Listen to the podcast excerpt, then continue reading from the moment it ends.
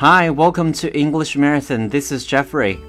Hello，大家好，您现在正在收听的是每周一、周三、周五为大家定期更新的英文口语马拉松，坚持为大家提供地道、简单实用的英文口语。And today is already day one hundred and twenty. 那马上就到圣诞节了，Have you got any presents from your family members or friends？那大家是否有收到来自于家人和朋友的这个礼物呢？我们都知道，在国外，圣诞节不仅仅是朋友之间聚会或家人相聚的一个日子，那在家人和朋友之间呢，也会有这么一个习惯，就是互送礼物了。OK，so if you're going to buy any presents recently, this expression is going to help you. 那接下来今天要讲的这个表达呢，将会帮助到大家。It's I think it's a reasonable price. I think it's a reasonable price. Reasonable, R E A S O N A B L E. Reasonable, R E A S O N A B L E. I think it's a reasonable price. 那这句话所表达的意思就是，我觉得这个价格是合理的。price 表示价钱，那 reasonable 在这就是表示合理的意思了。OK， 所以一般当我们去购物的时候，如果这个价格你觉得说，哎还不错，不是很贵，可以接受的话，你就可以说 That's a reasonable price. That's reasonable. 哎还不错，这个价格还挺合理的。当然，如果是不合理的话，我们就可以说 unreasonable，在 reasonable 前面加上一个 un 的前缀，就变成了 unreasonable。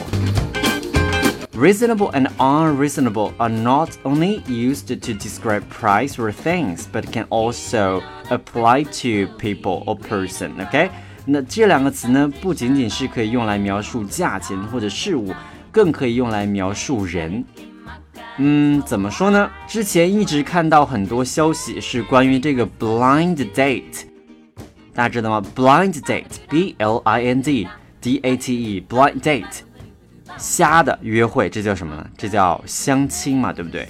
每次相亲呢，相亲如果互相看上眼还好，一旦看不上眼，就会闹出很多的笑话。比如说，经常听到有相亲相完之后，男方不结账，或者是哎女方要要求男方结账，但是男方没看上，觉得应该 A A。那这个事情听起来是不是就有点哎这个变了味儿了啊？所以如果我觉得初次见面嘛，也没有必要一定是谁请谁。那两个人说好了，我觉得如果都 A A 的话，Let's go Dutch A A 的话，那还是比较 reasonable 的，OK，还是比较合情合理的。不知道大家觉得呢？当然，有时候如果是男方主动约一个女生出来，那男方又没有看上眼，或者是女生也没有看上眼，那这时候无论是男方还是女方要求对方，哎，把今天的这个餐给买单的话。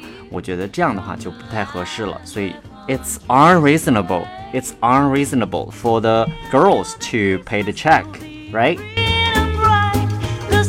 所以对于这个 reasonable，大家还可以想到什么样的场景能用到我们的 reasonable 呢？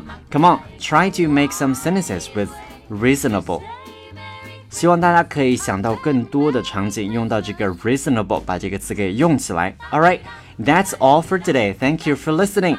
那在节目的最后呢，要为大家送上一首非常有意思的歌曲，来自于 Pupney Sister 的 Meli Kalikimaka。这是夏威夷说圣诞快乐的方式，所以我们一起再来念一下这首歌的名字，叫做 Meli Kalikimaka。Meli Kalikimaka for you and enjoy your day and see you on Friday. See you guys. Bye bye.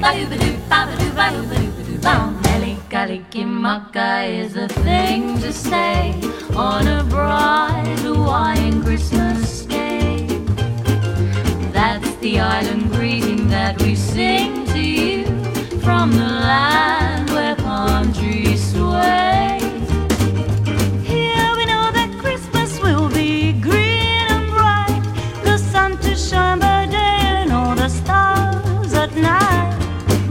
Kaliki Maka is Hawaii.